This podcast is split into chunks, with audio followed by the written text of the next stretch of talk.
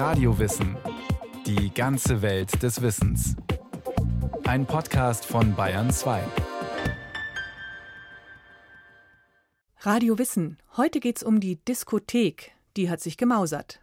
Anfangs wurden hier nur Schallplatten abgespielt, aber dann ging's ab. Vom einfachen Tanzlokal zur Underground-Location, zum Szeneschuppen und Tempel der Clubkultur. Die Disco ist beides. Kommerz und Kultur. Mainstream und Freiraum.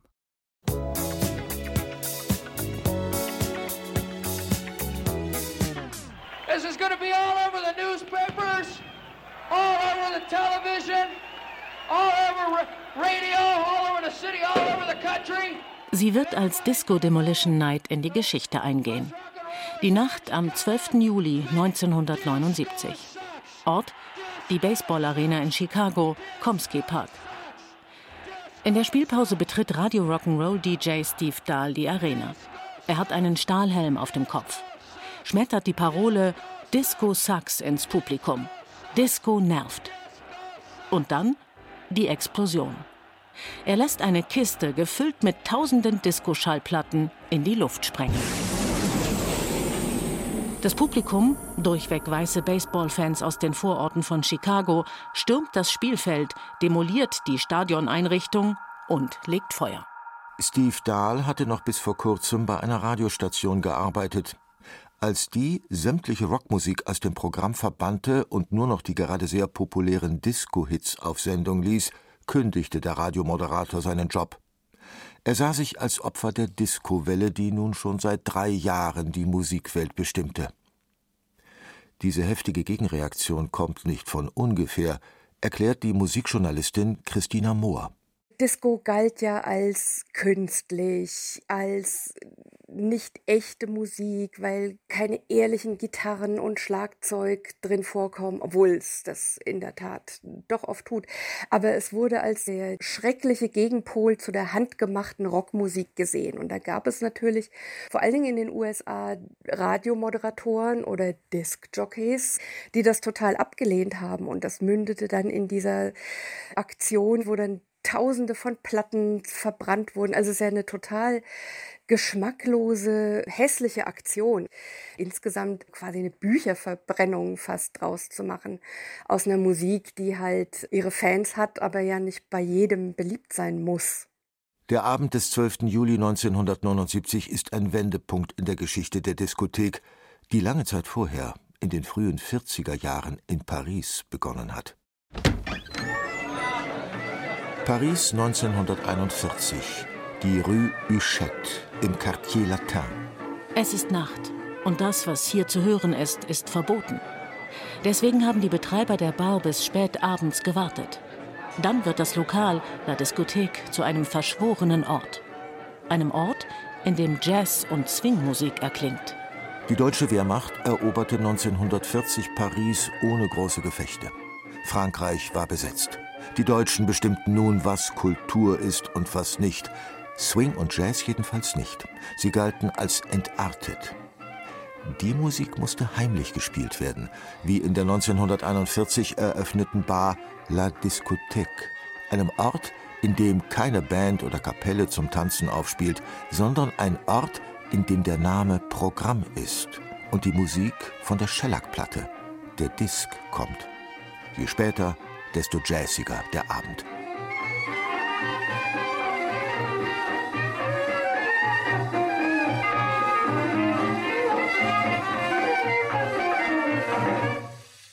Die erste Diskothek war somit ein verschworener Ort, fast schon ein Nest des Widerstands, in dem sich Menschen wegen der Musik trafen. Aber nicht nur. Wer hierher kam, gehörte zu einem eingeweihten Zirkel, zu einer Szene. Ein Prinzip, das bis heute viele Clubs und Diskotheken ausmacht. Als über drei Jahre später die Nationalsozialisten vertrieben sind, existieren Bars und Tanzcafés wie La Discothèque in Paris immer noch. Doch um wieder Tanzabende wie in der Vorkriegszeit veranstalten zu können, fehlen die Musiker, die noch zu Beginn der 40er Jahre überall heißen Jazz zum Tanzen spielen konnten. Viele von ihnen sind aus Frankreich geflohen oder wurden von den Nazis deportiert und ermordet. die aus der Not geborene Ersatzlösung, per Schallplatten für Beschallung zu sorgen, bleibt so auch nach dem Krieg bestehen. Dazu kommt 1948 eine technische Neuerung. Die Langspielplatte mit 33 ein Drittel Umdrehungen pro Minute kam auf den Markt und die ermöglichte einerseits eine längere Dauer der Tanzstücke und erhöhte gleichzeitig die Tonqualität um Welten. Musik von Platte war ab jetzt nicht nur die schwache Erinnerung an Live-Musik, sie war nun ein eigenes Klangerlebnis. Und dann brachte auch noch eine technische Apparatur aus den USA Musik in jedes noch so kleine Café. Die Jukebox. Die Jukebox sieht aus wie eine Mischung aus einem Kühlschrank und einer Glasvitrine. Hinter der Scheibe lagern Schallplatten-Singles, die mit einem ausgetüftelten Greifarmmechanismus auf einen Plattenteller wandern. Mit den großen Auswahltasten am Gerät kann jeder, der die passende Münze einwirft, seine Lieblingsplatten auflegen lassen und so zum Discjockey werden. Gleich mehrere Hersteller lieferten sich ein wahres Wettrennen um den schon bald heiß umkämpften Markt der Coin-Operated Phonographs. Das führte zu Apparaten, die schon bald pannenfrei ganze Abende lang für Beschallung sorgten, zu der auch getanzt wurde. Allein der Hersteller Wurlitzer verkaufte im Jahr 1936 etwa 45.000 Jukeboxen in den USA. Nach dem Zweiten Weltkrieg brachten US-amerikanische Soldaten die Musikautomaten mit nach Europa und mit ihnen neue Tanzmusik. Die Jukebox oder das Groschengrab, wie sie schon bald scherzhaft hieß, sorgte dafür, dass Musik von nun an in Bars, Kneipen und Cafés zur gewohnten Klangkulisse gehörte. Doch im Nachkriegsdeutschland erkannten einige Gastronomen, dass in der Musikbeschallung durchaus mehr Potenzial steckt, als nur für eine anregende Kulisse zu sorgen. Am 19. Oktober 1959 veranstaltet Franz Karl Schwendinger in seinem nur mäßig laufenden Restaurant in Aachen einen Tanzabend. Dafür benennt er sein Etablissement abends sogar in Jockey Tanzbar um. Für echte Musiker hat er zu wenig Geld, weshalb die Musik von Schallplatten kommen soll. Damit die Gäste auch schnell zum Tanzen übergehen, engagiert er einen Animateur, einen Kölner Opernsänger, der die Plattentitel über das Saalmikrofon ansagen soll. Doch der war offenbar zu schüchtern für den neuartigen Job des Diskjockeys. Der erste Discoabend wird ein Reinfall. Der erst 19-jährige Journalist Klaus Quirini sollte für die Aachener Neue Ruhr-Zeitung über das Tanzevent berichten. Noch in der Nacht schrieb er einen Artikel über den langweiligen Abend und den müden Plattenaufleger. Daraufhin fragte ihn der Jockeybarwirt Franz Karl Schwendinger, ob er die Bar denn besser zum Laufen bringen könnte. Klaus Quirini hatte regelmäßig die Radiosendungen des Moderators Chris Howland gehört, die für die Soldaten der Westalliierten in Europa gesendet wurden. Dort hatte er mitgekriegt, wie der Job des Plattenansagers funktioniert. Also übernahm er und der Laden lief. Das Publikum tanzte bis in die frühen Morgenstunden. Aus Klaus Quirini wurde DJ Heinrich. Er war damit wohl der erste Live-Plattenansager in einem Tanzlokal. Die Heinrich-Nächte sprachen sich über die Grenzen hinaus herum. Bald kamen Besucher auch aus den nahen Nachbarländern Holland und Belgien. Aus der Jockey-Tanzbar wurde später der legendäre Scotch Club. Im Programm waren im Laufe der nächsten Jahrzehnte auch Modenschauen mit tanzenden Mannequins. Und Stars wie Gilbert Bécaud oder Udo Jürgens schauten vorbei. Doch schon bald, zur Mitte der 60er Jahre, waren Plattenaufleger wie DJ Heinrich, die zwischendurch Musiktitel ansagten, nicht mehr die Speerspitze der Unterhaltungskunst. Und das hat einen Grund, wie der DJ und Musikproduzent Hans Nieswand erklärt. Ja, also die alte Schule der ansagenden DJs kommt eigentlich noch aus der Rolle des DJs beim Radio. Und viele sind dann auch aus dem Radio bei Veranstaltungen aufgetreten. Es gibt noch ein paar DJ-Schulen, die bis heute existieren, wie zum Beispiel im Reggae oder auch im Northern Soul aus England, wo es dazugehört, dass jedes Stück abgesagt und das nächste Stück angesagt wird und auch noch darauf hingewiesen wird, wie toll sich alle fühlen oder was für ein Klassiker das ist und wie teuer die Schallplatte ist, die jetzt gerade läuft. Aber in den frühen Diskos, in denen die Mixtechnik entwickelt wurde, da war das quasi für den DJ gar nicht möglich, zwischen der ganzen Arbeit mit den Schallplatten auch noch zu reden. Am Anfang haben DJs mit Singles aufgelegt. Die gehen dreieinhalb Minuten und die haben zwölf Stunden am Stück aufgelegt, teilweise viermal die Woche. Da konnte man jetzt nicht zwischendurch noch sich Zeit nehmen für Ansagen. Und es war auch wirklich nicht gefragt, weil dann plötzlich die Musik, die Beats und der Rhythmus und so weiter die entscheidende Attraktion geworden waren. Beats und Rhythmus waren besonders gefragt in den Diskotheken der großen Städte im Norden der USA. In Detroit, Chicago und New York. Hier entstanden zum Ende der 60er Jahre zum Teil exquisite Diskotheken, die eher den Pariser Vorbildern der noblen Nachtclubs nacheiferten, wie die Etablissements The Peppermint Lounge, Le Club oder The Shepherds und später das legendäre Studio 54, in denen sich die Ausgewütigen aus dem Kreis der oberen 10.000 trafen. Hier ging es ums Sehen und Gesehenwerden. Ein Treffpunkt des Jet Set. Aber da gibt es auch, vor allem in New York, die Underground-Tanzorte. Ausrangierte Lagerhäuser, abgewrackte Restaurants, ehemalige Fabrikhallen und einfache Abstellräume. Sie werden in der Nacht zur Party-Location. Die ersten Discos in New York waren im Prinzip ziemlich diskrete Keller, in denen sich eben Angehörige von Minderheiten, vor allem also schwarze Schwule hatten es noch schwerer als schwarze und Schwule an sich. Also diese Kombination, das war schon eine, eine starke Marginalisierung und die haben sich Orte geschaffen, also Gay Rights, Community-Zentren, in denen dann Tanzveranstaltungen abgehalten wurden.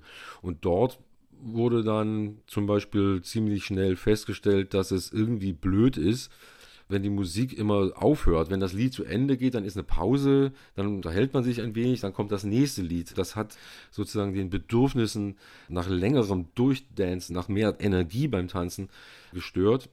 In den ganz frühen 70er Jahren hat ein bis heute sehr legendärer Musikproduzent, der hat die ersten Tapes gemacht, wo er die Musik zusammengeschnitten hat, äh, sodass man eben 60 oder 90 Minuten am Stück durchtanzen konnte. Daraus entstand eigentlich die Idee dieses durchgehenden Mixes, der bis heute eigentlich unsere Vorstellung von so einem Disco- oder Club-Sound ausmacht. Während sich in den USA dank der Mixtechnik ein neuer Sound entwickelte, war in Deutschland noch sehr lange die Disco einfach ein Ort, an dem Platten der Reihe nach aufgelegt wurden. Neue Sounds und Mixtechnik waren hier eher selten und wenn überhaupt nur spät am Abend zu hören. Die Musikjournalistin Christina Mohr kann sich noch gut an die Disco-Abende ihrer Teenagerzeit in den 80er Jahren in einem Lokal mit dem Namen Calypso erinnern. Das war, glaube ich, zehn Jahre lang oder 15 Jahre lang immer dasselbe. Das war so ein Gemisch aus sowas wie Jazz Tull, Locomotive Breath, über City am Fenster. Und je später es wurde, desto wilder wurde es dann. Dann kam dann sowas wie äh, Rufus und Chaka Khan, solche Dinge. War jetzt nicht so eine richtige Disco, Disco, das kam dann später, gab es dann einen Konkurrenzladen ganz in der Nähe, der dann mehr so auf Funk und Soul und Disco ausgerichtet war. Aber das gute alte Calypso war so ein, eher so ein Rockschuppen.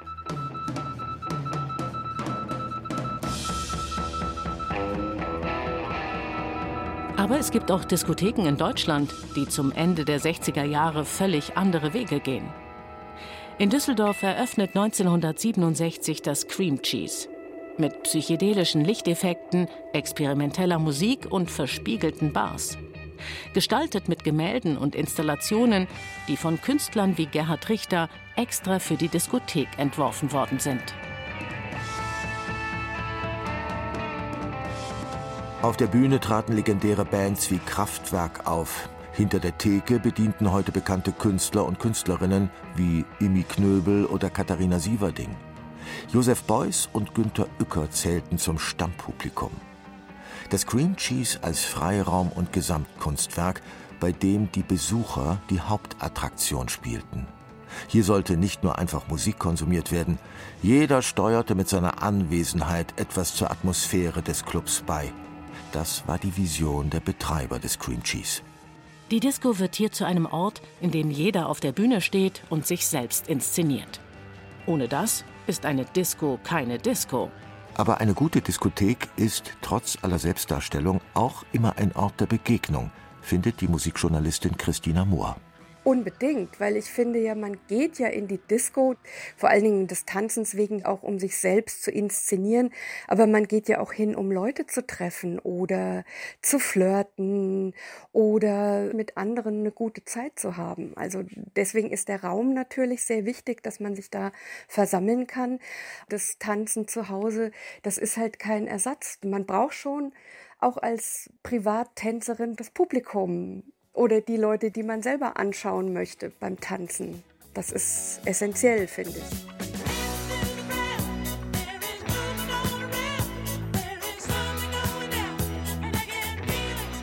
Ende der 70er Jahre kam niemand mehr, der abends ausgeht und sich für Musik interessiert, um die Disco herum. Das brachte der Erfolg des Paramount-Kinofilms Saturday Night Fever mit sich, der 1977 in die amerikanischen Kinos kommt.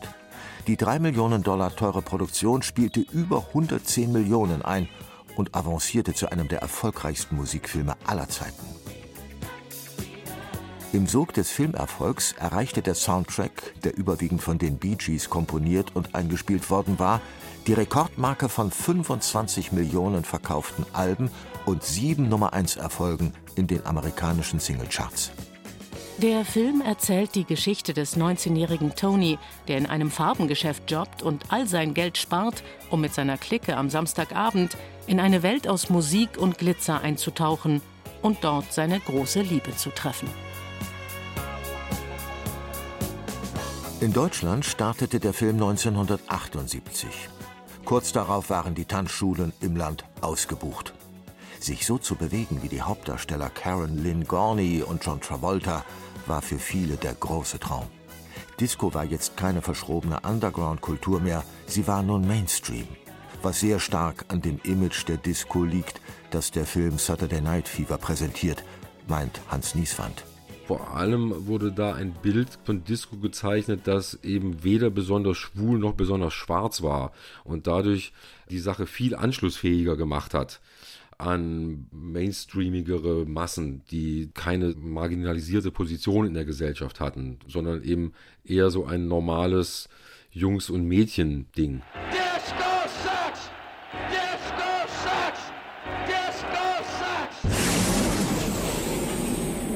Die sogenannte Disco Demolition Night von Juli 1979 beendete den Disco-Boom auf drastische Weise, meint Hans Nieswand.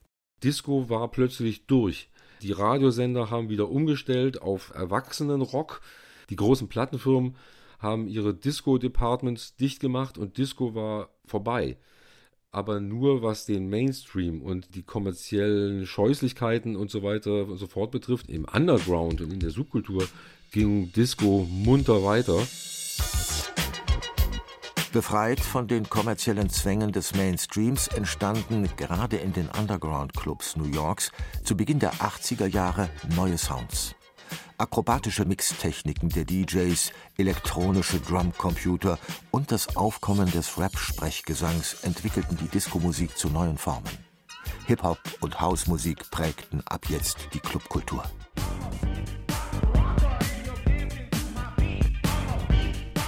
Diese neuen Stile in der Tanzmusik ermöglichten es, dass der plattenauflegende DJ ab Ende der 80er Jahre immer mehr zum Musiker wurde. Der Plattenteller wurde zum Instrument, die Diskonächte zum Event.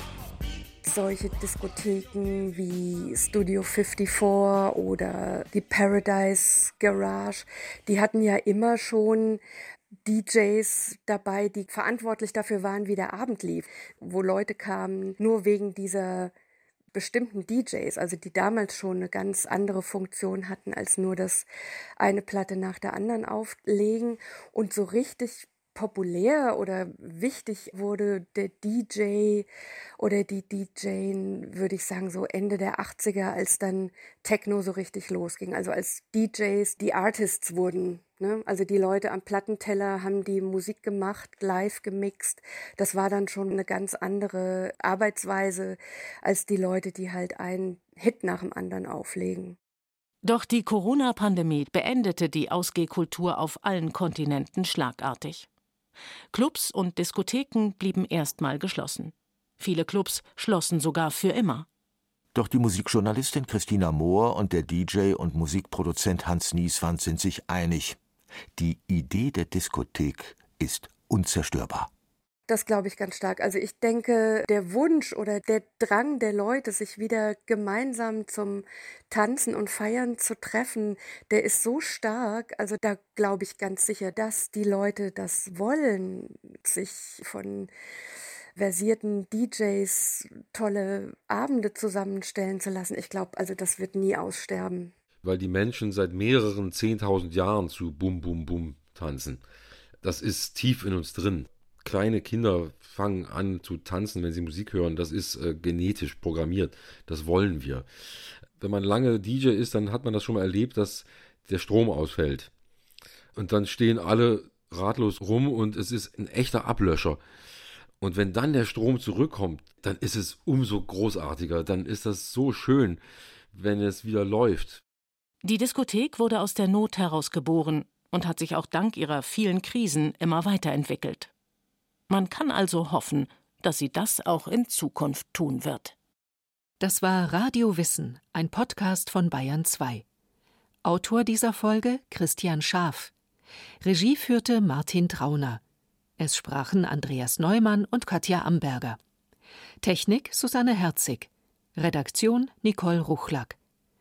Wenn Sie keine Folge mehr verpassen wollen, abonnieren Sie Radio Wissen unter bayern2.de slash podcast und überall, wo es Podcasts gibt.